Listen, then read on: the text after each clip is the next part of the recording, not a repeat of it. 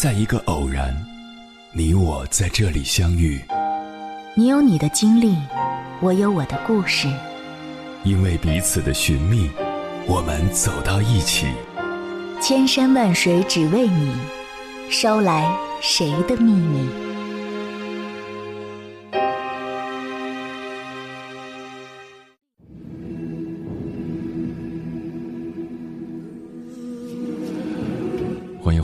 各位夜行者，这里是正在直播的中国交通广播，千山万水只为你，深夜不孤单。我是迎波，绰号鸭先生。我要以黑夜为翅膀，带你在电波中自在飞翔。单身时代，九八五相亲局，恋爱、脱单、结婚、离婚，不过是一段又一段寻觅爱情与爱情消逝的故事。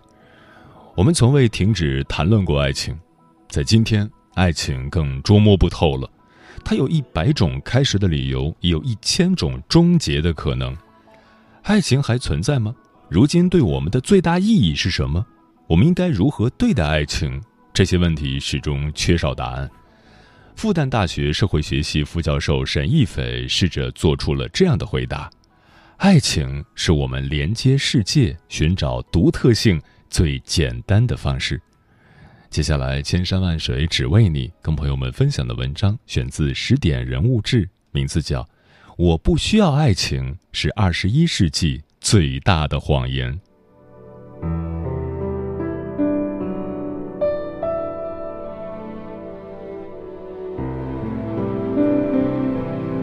沈亦斐是一位社会学博士。两年前，因为一条名为“为什么脱单这么难”的讲座视频，他彻底出圈。关注两性关系领域多年，沈一斐认为，曾经爱情在人们心中是挑战社会隔离的力量，比如说罗密欧和朱丽叶、梁山伯与祝英台，甚至爱情是超越物种的，比如金刚、阿凡达。但是到了今天，爱情最重要的意义是寻找到独特的自我。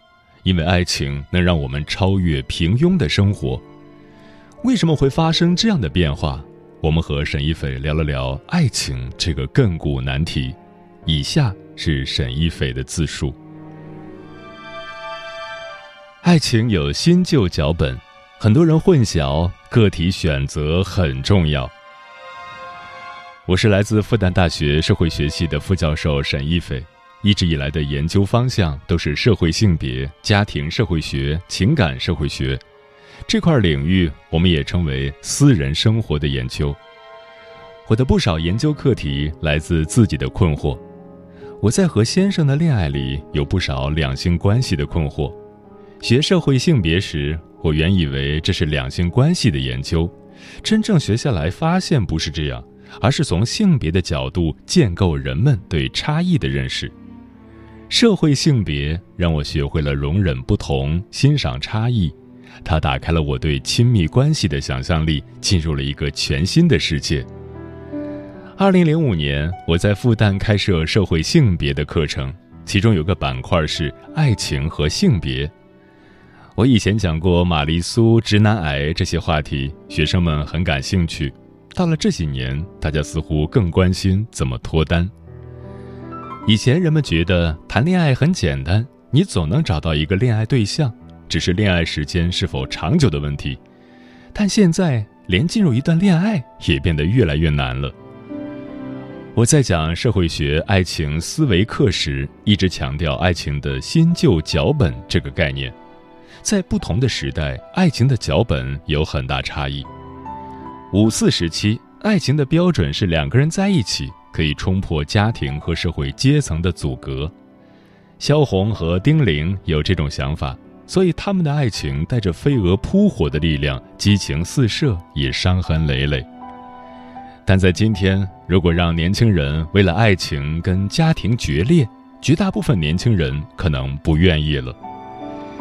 历史的发展告诉我们，爱情没有标准的样子，尤其今天这个时代，爱情变得多元化。每个人想象的爱情都不一样。有人喜欢干柴烈火、激情四射；有人喜欢执子之手、与子偕老；还有人觉得两个人共同为未来努力最好。这些都是很好的爱情模式，但没有统一性。新旧脚本本质的区别是，旧脚本中男主外女主内，每个个体要迎合角色，矛盾来自于人跟角色之间的不适应。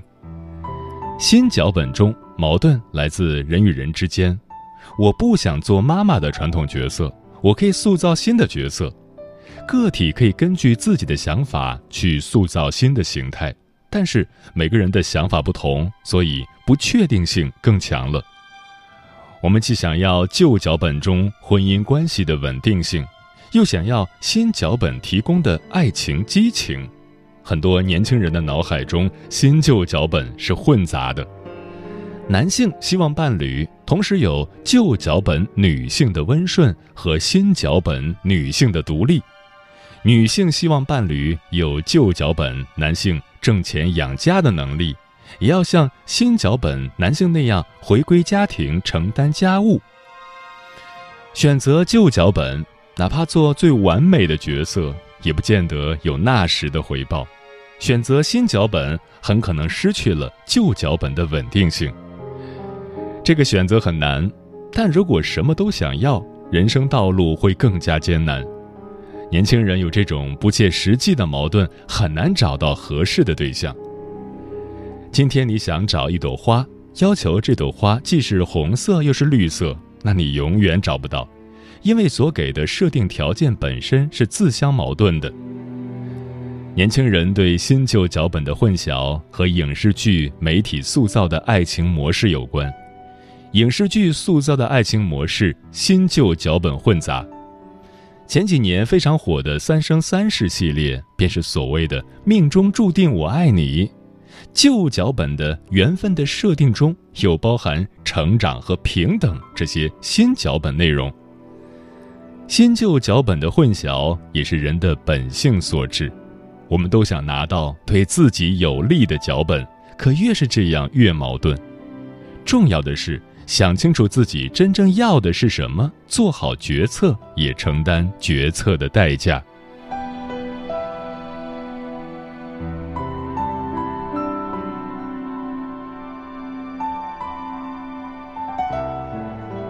七零后对比九零后恋爱观，恋爱中的道德要求越来越高了。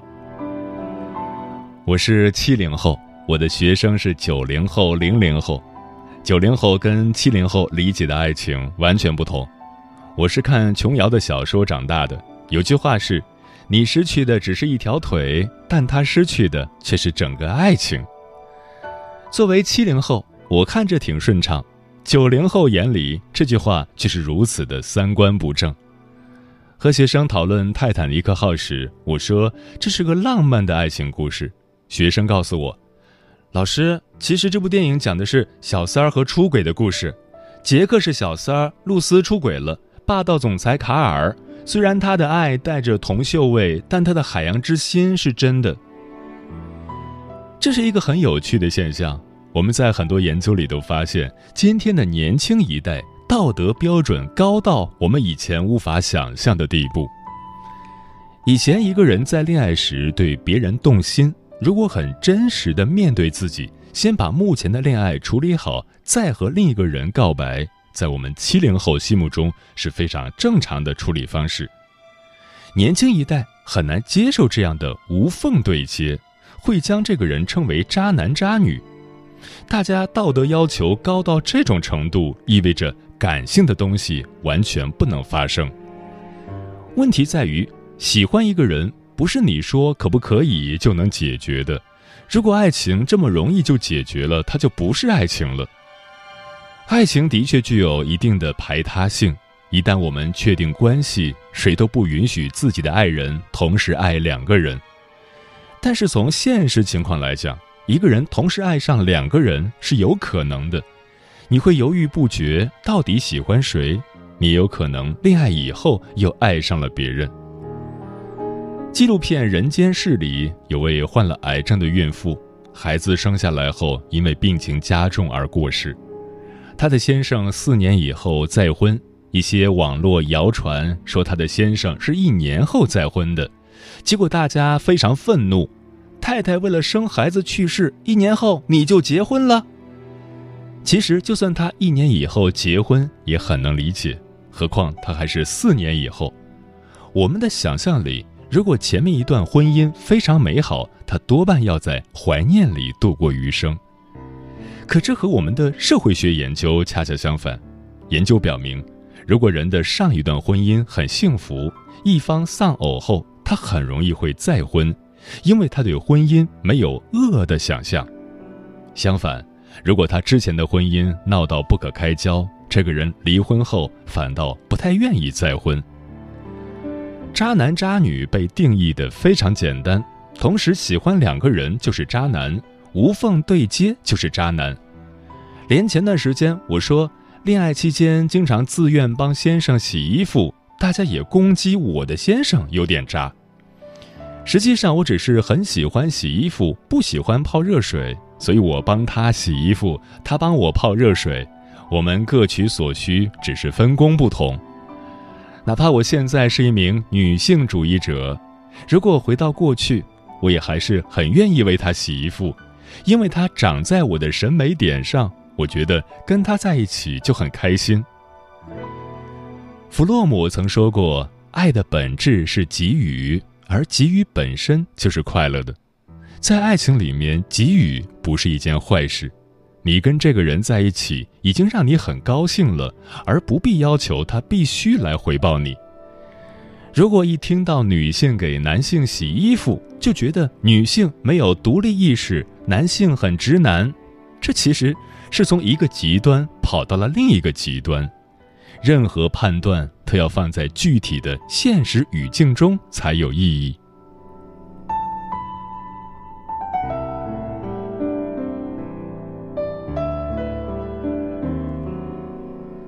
择偶、金钱、爱情，冰冷的亲密关系。文学有时候会塑造人们理想中的爱情，心理学也经常描述一个理想的模式，但是社会学非常现实，社会学会告诉你理想的模式并不存在。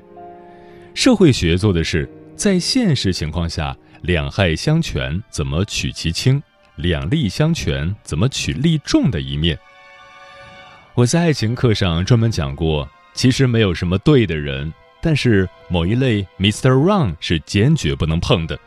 比如一个没那么注重清洁的人，遇到重度洁癖，两个人就容易处不来。择偶方面，你可以把某个群体排除掉，但不能太多，不能一米七以下的不要，长得不好看的不要，不是名校毕业的也不要，这样很难找到伴侣的。进入一段恋爱很难，开始进入亲密关系后，背后依然有很多复杂的东西。有次演讲，我的主题是冰冷的亲密关系。亲密关系的背后有很多资本的力量，人们对浪漫爱情的想象，很多时候是消费主义建构的，并非出自本性。为什么两个人想要浪漫，就要有烛光晚餐？在明晃晃的饭店里吃饭就不浪漫了吗？这个浪漫从哪里来的？其实是由消费主义建构的。很多年轻人觉得五月二十号就要转五百二十块钱，这是爱的标志。其实这是消费主义给人灌输的观念，它不是爱的本质。我先生从来不跟我过情人节，他说我没有情人。我想想也有道理，我是他的老婆。他对情人的定义是婚姻外的伴侣。对我来讲，情人节也不是很重要。如果我一定要做某件事，我会自问：是谁在让我做这件事？是我真心觉得这件事重要，还是别人都有，所以我也得有？我所说的冰冷，是指资本消费主义。正在控制你对爱情的想象，让亲密关系变成一种固定模式。爱情不是不谈金钱，相反，社会学鼓励你和伴侣谈金钱。有本书叫《亲爱关系的购买》，书中的理念是，任何亲密关系的背后都会有经济的考量。所有的亲密关系到最后的法律层面都可以衡量出它的价值。金钱跟爱情有紧密的相连性，但金钱显然没办法等同于爱情。亲密关系不能完全用金钱逻辑来衡量。社会学家吉登斯写的《亲密关系的变更》一书告诉大家，未来亲密关系的走向会越来越纯粹，受到物质、权力等其他社会关系的影响会越来越小。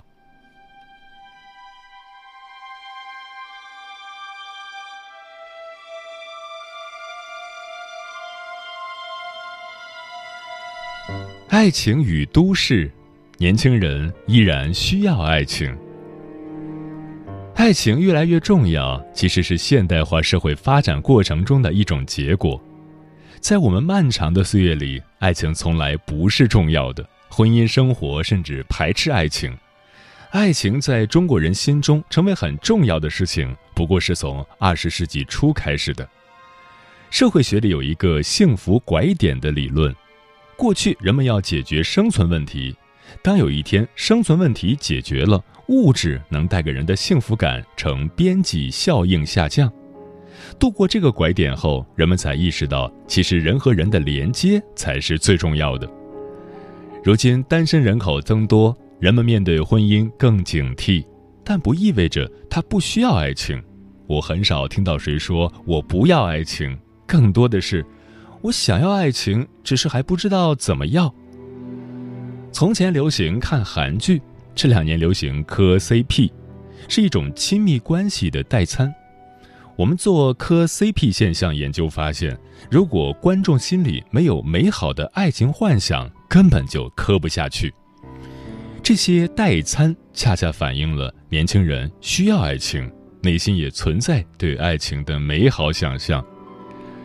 真正影响当今中国年轻人两性关系的是“九九六”的生活方式。如果一个社会特别贫穷，会影响到爱情，因为大家为了生存已经竭尽全力；如果一个社会特别强调成功，也会影响两性交往。爱情也好，工作也好，抢夺的都是时间。如果没有时间精力投入进去，自然无法产生爱情。这种情况在北上广出现的更频繁，工作压力和强度大，他们的爱情追求效率。于是前段时间“九八五相亲局”这个话题火了，找学历背景和自己相似的人就能更快找到伴侣了吗？爱情是没有办法追求效率的，一个不确定性的事物怎么能在控制中发生呢？所谓的效率稳妥。都跟爱情相悖，压力和工作强度高到一定程度，人是没有精力去做其他事情的。最近这几年，我去过一些三四线城市，小城市青年人反倒更接近爱情的本质，适合的生活节奏让他们对别人还有兴趣。如今的年轻人最难的不是不知道怎么谈恋爱，而是不知道怎么交朋友。不知道怎么去找跟自己内心紧密连接的朋友。讲爱情课时，我非常希望大家能意识到背后整体的逻辑体系，其实就是社会性别的核心，重新认识差异。今年我特地做了一档播客，叫《在二零二一年聊性别》，就是希望能系统的梳理这背后的底层逻辑，并通俗的讲给大家听。爱情只是一个载体。夫妻关系、亲子关系背后的底层逻辑是一致的。看到关系背后的差异，打开爱情的想象力，在我看来，很多问题都能解决。不要为了别人眼中的完美爱情而让自己不舒适。应该怎样对待爱情，不该由别人告诉你。你需要接受差异，然后学着欣赏差异。爱情与自我并不冲突。相反，今天的爱情最重要的价值是自我实现的道路。自我很抽象，不通过碰撞，怎么知道自我是怎么样的呢？我和我先生在大学相识，不算典型意义上的和谐伴侣。刚开始，我们的差异很大，对很多事情都有完全不同的看法。他是理科生，我是文科生；他来自农村，我来自城市，所以我们一直是在互相理解。为什么你会这么想？为什么我会这么想？有的时候我们吵架完，甚至会写协议，写你这么想的原因是什么？我经常跟他开玩笑，如果我们俩上综艺节目，别人一定觉得我们太不相爱了。你不会特别的体贴我，我也不是那么的贤妻良母。可能我们都不是典型意义上的好伴侣，还有各种矛盾和吵架，但我们都把对方当成一个独特的人来对待。我们愿意为了两个人在一起各自做调整。这或许不是完美的爱情，却是我想要的爱情。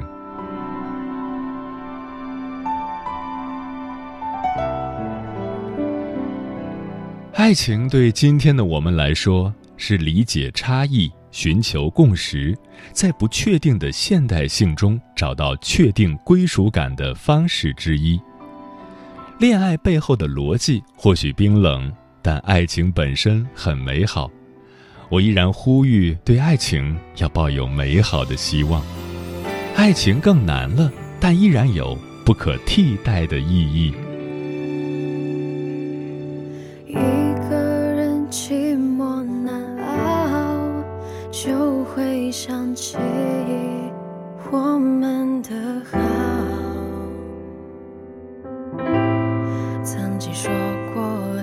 天荒地老，